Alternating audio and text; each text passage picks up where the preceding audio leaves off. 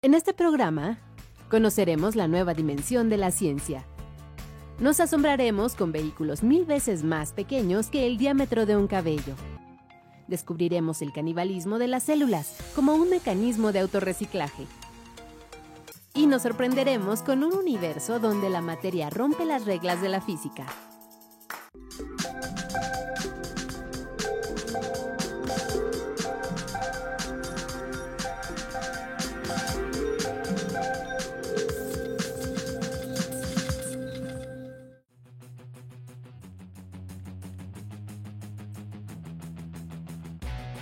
Bienvenidos a Factor Ciencia, yo soy Alejandro García Moreno y en esta ocasión los saludo desde la Escuela Nacional de Ciencias Biológicas en Zacatenco, por supuesto del Instituto Politécnico Nacional.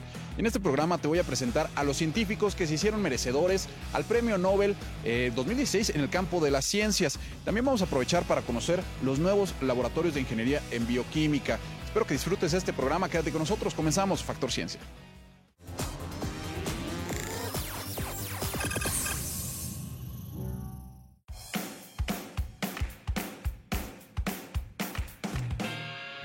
Me encuentro en el laboratorio de bioingeniería. En este lugar se desarrollan distintos sistemas para tratamiento de aguas a partir de microorganismos, es decir, pequeñas bacterias que se alimentan de aguas residuales. Estas aguas pueden ser bueno, pues de la industria agrícola, contaminadas con pesticidas o con algunos agroquímicos. Y bueno, pues de aquí te voy a presentar el trabajo de tres, de tres científicos, tres químicos que han roto bueno, pues las barreras justamente del área de la química. Ellos diseñaron los vehículos más pequeños hasta ahora conocidos.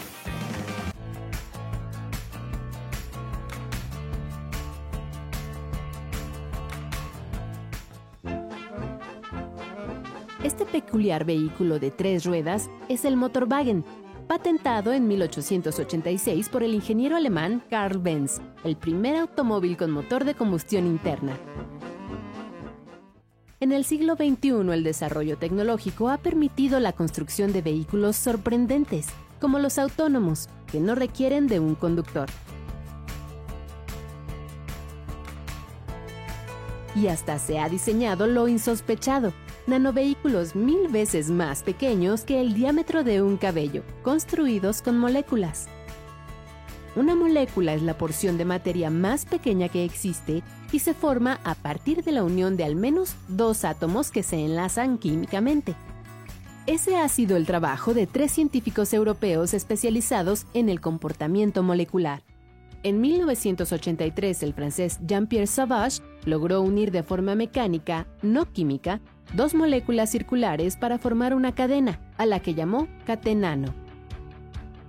Ocho años después, el escocés James Fraser Stoddart avanzó un peldaño más al producir un rotaxano, una estructura molecular unida también mecánicamente, pero más compleja.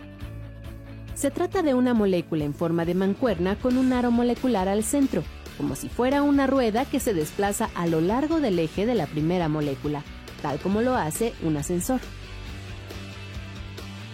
En 1999, el holandés Bernard Perringa creó un motor molecular, controlado con luz o calor, capaz de transportar sustancias y materiales. Dos años más tarde dio un paso adelante, construyó un coche nanométrico, formado por cuatro ruedas y un chasis moleculares.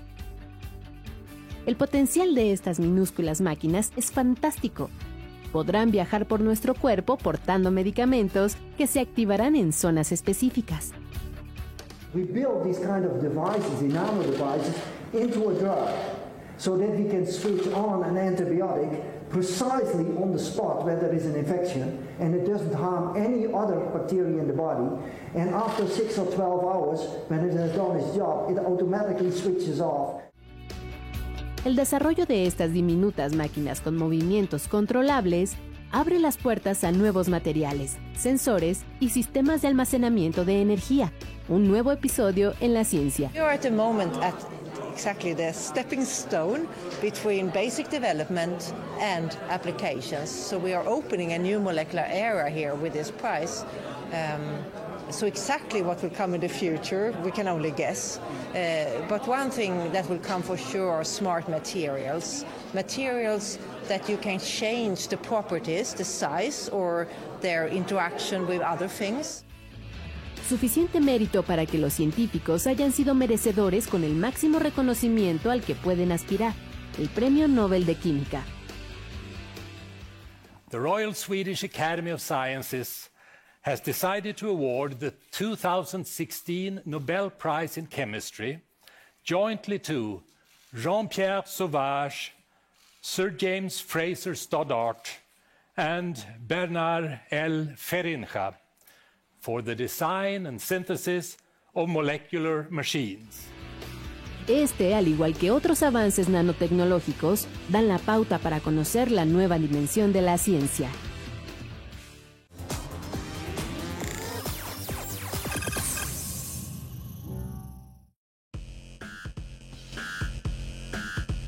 El Premio Nobel de Física de este año fue concedido a científicos que describieron el estado físico de la materia extraña.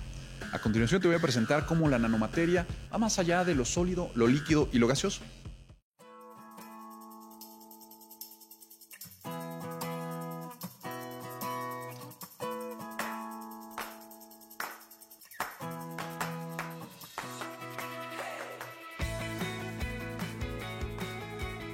Como materia todo aquello que ocupa un lugar en el espacio, tiene volumen y se puede medir. Lo que está en el interior de la Tierra, el propio planeta y el resto del universo. La física clásica establece tres estados de la materia, líquido, sólido y gaseoso. Si nos adentramos en terrenos nanométricos, escalas mucho más pequeñas que lo microscópico, todo cambia. Un nanómetro es la millonésima parte de un milímetro. Los objetos llegan a ser láminas tan delgadas que solo tienen dos dimensiones, largo y ancho. Incluso pueden ser unidimensionales, en forma de filamentos. Esta es la materia extraña, todo un desafío a lo que conocemos. En la física cuántica, donde todo es miniatura, los átomos se comportan diferente y la materia pasa por estados extraños. Por ejemplo, al someter materiales diminutos a temperaturas extremas, se transforman en superconductores que pueden conducir la electricidad más rápidamente.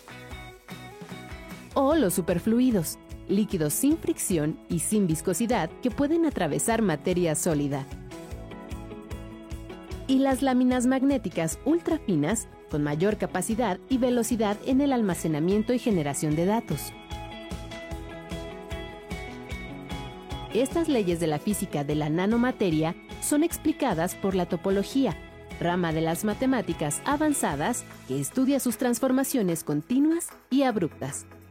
Y precisamente por sus descubrimientos sobre la materia extraña y sus investigaciones topológicas, tres científicos británicos obtuvieron el Premio Nobel de Física.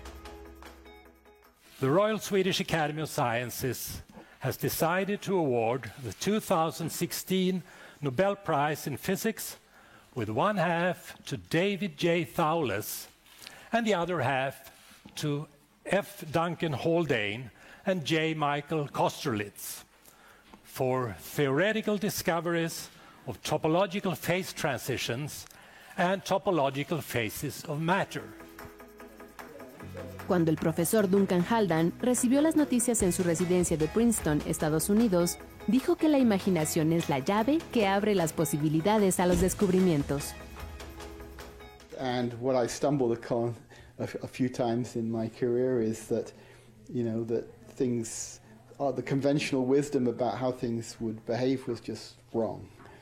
Uh, we, if you can't imagine something marvelous, you're not going to find it. So you somehow, I think that's the big, the barrier to discovering the what one can, what we can done is actually imagination.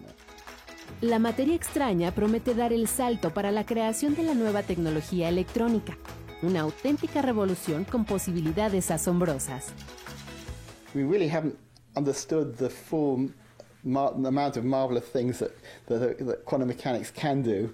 And what, is, what this has shown us, especially these uh, new topological materials that the prize is, is, is uh, mainly for, is that uh, it, it does things which we never dreamed of and could actually be tremendously useful for all kinds of new technologies. Which uh, so his work allows us to uh, develop new materials for the next generation of uh, electronic devices, uh, let's say beyond the next 10 years, uh, because the semiconductor devices uh, that we are familiar with now eventually will run its course, and then we'll have to find new materials, and he opens the door for us to um, develop this kind of materials.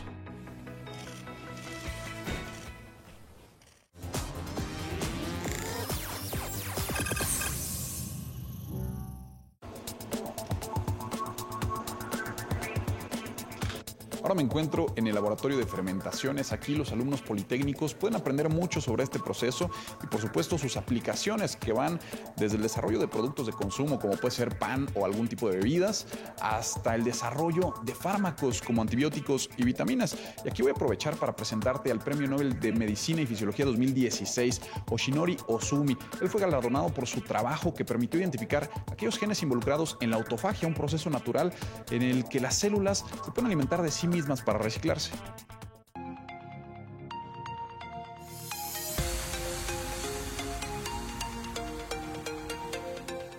Todos los días en nuestro cuerpo ocurre un proceso de reciclaje. Para mantenernos sanos, las células se renuevan constantemente, solo que para ello se comen a sí mismas.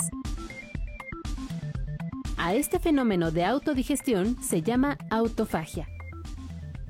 Fue en los años 70 cuando los científicos comenzaron a estudiar este mecanismo. Consiste en que las células devoran sus estructuras dañadas o las que han sido atacadas por virus o cuerpos extraños.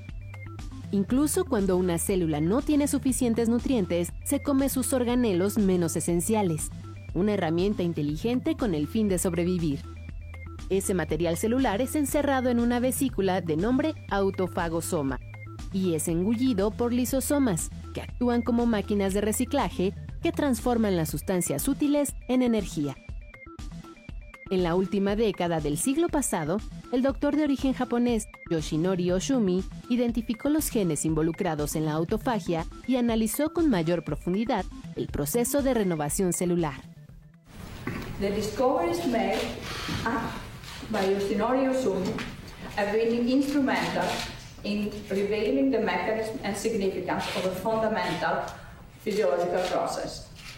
And there is growing hope that this knowledge will lead to the development of new strategies for the treatment of many human diseases. Sus aportaciones a la ciencia fueron reconocidas este 2016 con el máximo galardón que se otorga en el área de la medicina, el Premio Nobel. The Nobel Assembly at Karolinska Institute has today decided to award the 2016 Nobel Prize in Physiology or Medicine to Yoshinori Usumi for his discoveries on mechanisms for autophagy.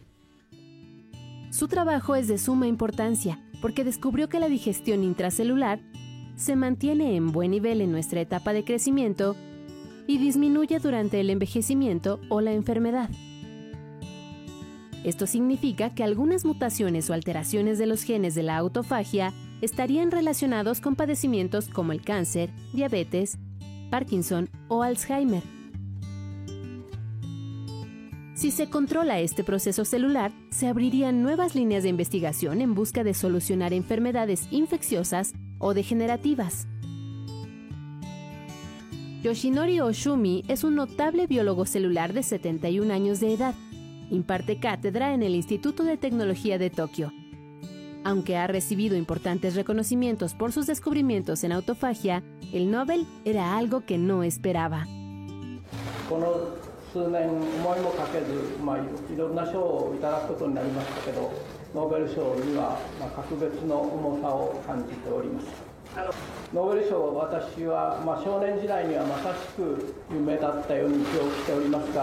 この数年思いもかけず、まあ、いろんな賞をいただくことになりましたけどノーベル賞には、まあ、格別の重さを感じておりますノーベル賞は私は、まあ、少年時代にはまさしく夢だったように記憶しておりますが実際に研究生活に入ってからはノーベル賞は私の全く意識の外にありました。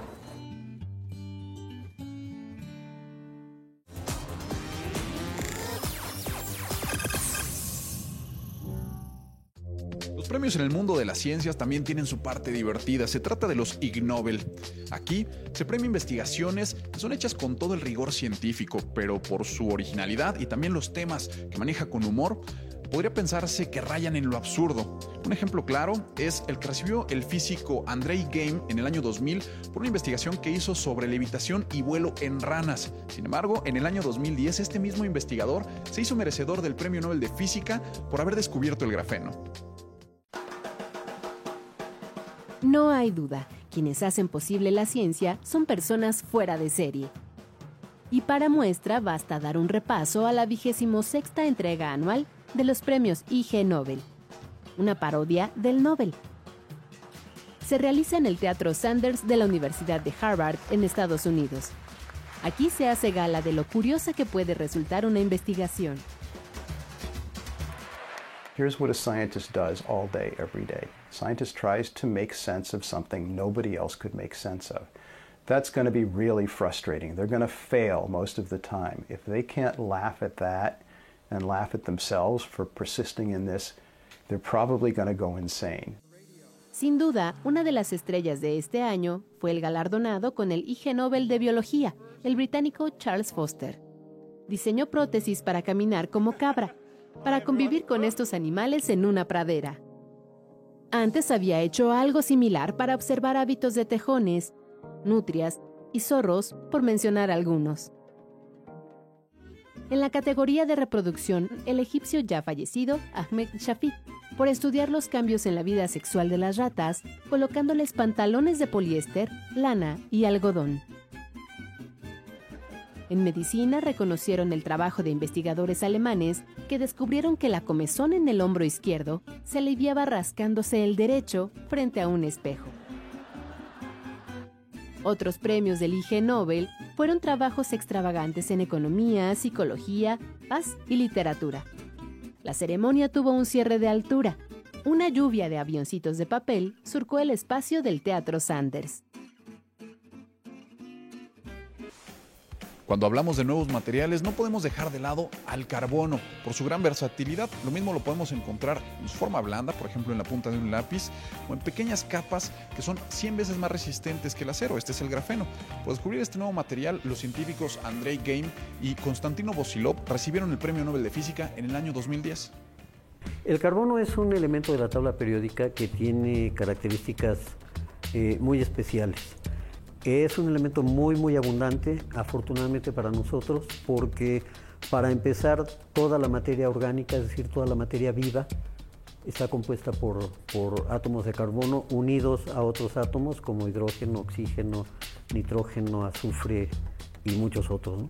Entonces, gracias a la gran existencia de carbono, es que eh, podemos existir nosotros mismos es un elemento que, tienes, que tiene varias formas alotrópicas.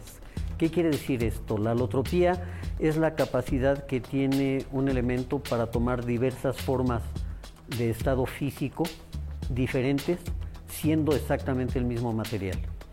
En el caso del carbono tenemos varias formas alotrópicas. La primera, la más conocida, es el, eh, el grafito, que consiste en varias capas de eh, átomos de carbono que están, se unen seis átomos de carbono entre sí, se van uniendo y forman capas, una capa sobre otra capa, y esto le da eh, propiedades muy importantes, por ejemplo, las capas se pueden deslizar unas sobre otras, no es conductor de la electricidad y esto permite que sea un excelente lubricante, sobre todo en equipos eléctricos o electrónicos porque a la vez que lubrica impide el paso de la corriente eléctrica. El uso más común del grafito está en la punta de un lápiz. Su mina de color gris o negro está hecha de carbono suave, arcilla y agua. En la industria automotriz este mineral se utiliza en el revestimiento de frenos, debido a su adherencia en el frenado y que genera menos calor que otros materiales. La Universidad de Stanford en Estados Unidos ha creado una batería de grafito y aluminio capaz de sustituir a la de litio. La porosidad de este tipo de carbono promete recargar dispositivos electrónicos en un minuto. Pinturas anticorrosivas, productos para fundiciones, medicamentos dermatológicos, y el famoso maquillaje conocido como cojol egipcio. Son algunos de los muchos productos que contienen grafito. Otra forma alotrópica es lo que conocemos como fulereno, que es una estructura ya no plana en forma de capas, sino que es una estructura eh, tipo esférico, que debe su nombre a un arquitecto, eh, Buckminster Fuller. A fin de cuentas es como un balón de fútbol, no el nuevo Yabulani o estas cosas, sino los antiguos que están formados por hexágonos y pentágonos. Hace 30 años se descubrió esta bella estructura esférica compuesta por 60 átomos de carbono y menor a la millonésima parte de un metro. Su nombre, fulereno. No solo se produce en laboratorio, también se ha encontrado en meteoritos y en el espacio exterior al ser expulsado por estrellas. Es un material en estudio y una de las promesas más sólidas de la nanotecnología. Al combinarlo con plásticos los vuelve más resistentes, duros y ligeros. Es un excelente lubricante en la industria automotriz, buen conductor de energía por lo que mejora el funcionamiento de paneles solares.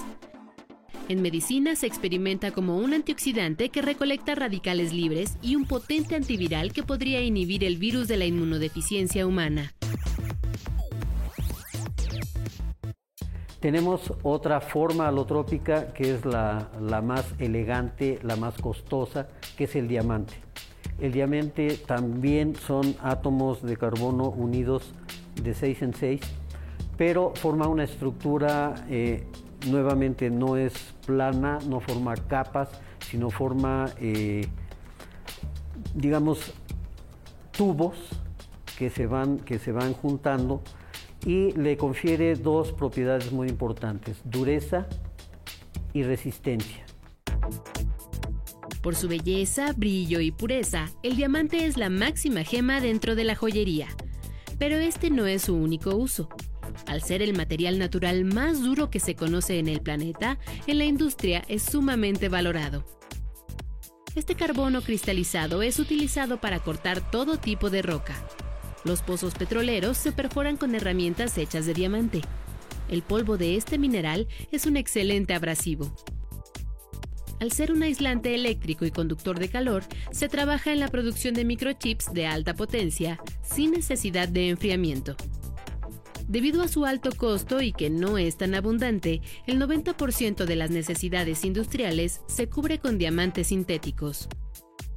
En 1954, General Electric fue la primera compañía en producir diamantes de laboratorio a partir de grafito, al someterlo a altas presiones y temperaturas. Y eh, muy recientemente se ha descubierto una forma ligeramente diferente del grafito y es eh, lo que conocemos como grafeno que es eh, el mismo tipo de enlace entre los átomos de carbono, pero ahora no, no son varias capas superpuestas una sobre la otra, sino es una única capa. Este sí es conductor de la electricidad. Y entonces el hecho de poder tener capas monoatómicas de material conductor de electricidad es hasta el momento el sueño de los que trabajan con computación porque podrán tener computadoras del tamaño de la uña de mi dedo o quizá más pequeñas. El grafeno es flexible, ligero, ultra delgado y extremadamente fuerte. Parece un material extraído de la ciencia ficción. Su descubrimiento les valió el Premio Nobel de Física a los rusos Andrei Geim y Konstantin Novoselov de la Universidad de Manchester en Reino Unido. El grafeno es la forma molecular más reciente que se conoce del carbono. Sus aplicaciones aún son experimentales, pero es completamente innovador. Aspira a sustituir al silicio. Las baterías que se fabriquen con este material tendrán una duración 10 veces mayor que las actuales. Conduce la electricidad y el calor mucho mejor que cualquier metal. A partir del grafeno se podrán fabricar celdas de energía eléctrica para automóviles, casas habitación e industrias. Aumentará la capacidad y velocidad de las computadoras sin calentarse. También se espera elaborar pantallas, computadoras y gadgets enrollables, comprimibles y expandibles. Ropa inteligente con computadoras integradas o súper ligera con un mayor nivel de blindaje. El grafeno, un material totalmente revolucionario.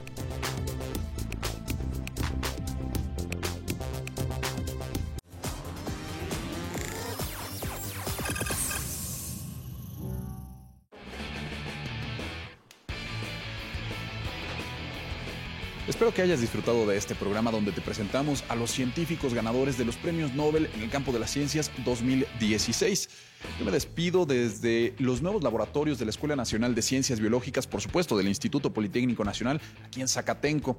Te recuerdo que puedes seguirnos en Twitter, Facebook, visitar nuestro portal o descargar cualquiera de nuestros programas a través de iTunes. No olvides que seguimos investigando lo que ocurre en el mundo de la ciencia y la tecnología para llevarlo hasta tu pantalla. Yo soy Alejandro García Moreno y esto fue Factor Ciencia. Te espero la próxima semana.